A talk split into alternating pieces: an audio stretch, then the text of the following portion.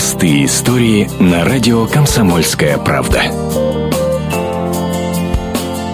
Из-за угроз националистов 72-летняя блокадница сбежала из Западной Украины в Саратов. Даже уехав, женщина опасается называть свое имя. В городе Белая Церковь, недалеко от Киева, у нее остались дети и внуки.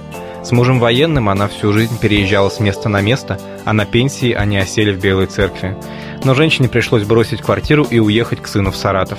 Местные националисты оставили ей угрозу, нарисовали на дверях три звезды. У меня есть знакомая там, ну там она в верхах где-то работает. Я говорю, слушай, Вера, а что у меня ты? Он говорит, а ты, она говорит, а ты трижды оккупантка. Я говорю, как? Отец у тебя похоронен, понимаешь ли, на Пискаревском кладбище.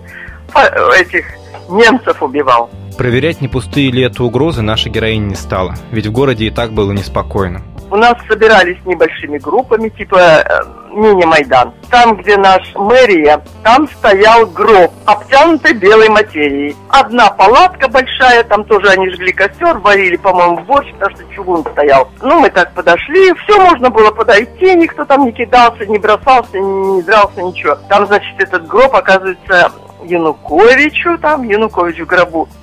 А потом вот эти, которые собрались на Майдане, собирались, их сажали в автобусы и увозили на Майдан, туда, в Киев. Сейчас пенсионерка думает, как увезти из Украины любимого внука Юру, бойца Беркута.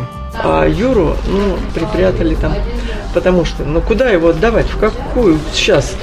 Другое дело, кто-то враг напал на государство, я бы сама пошла. Простые истории на радио «Комсомольская правда».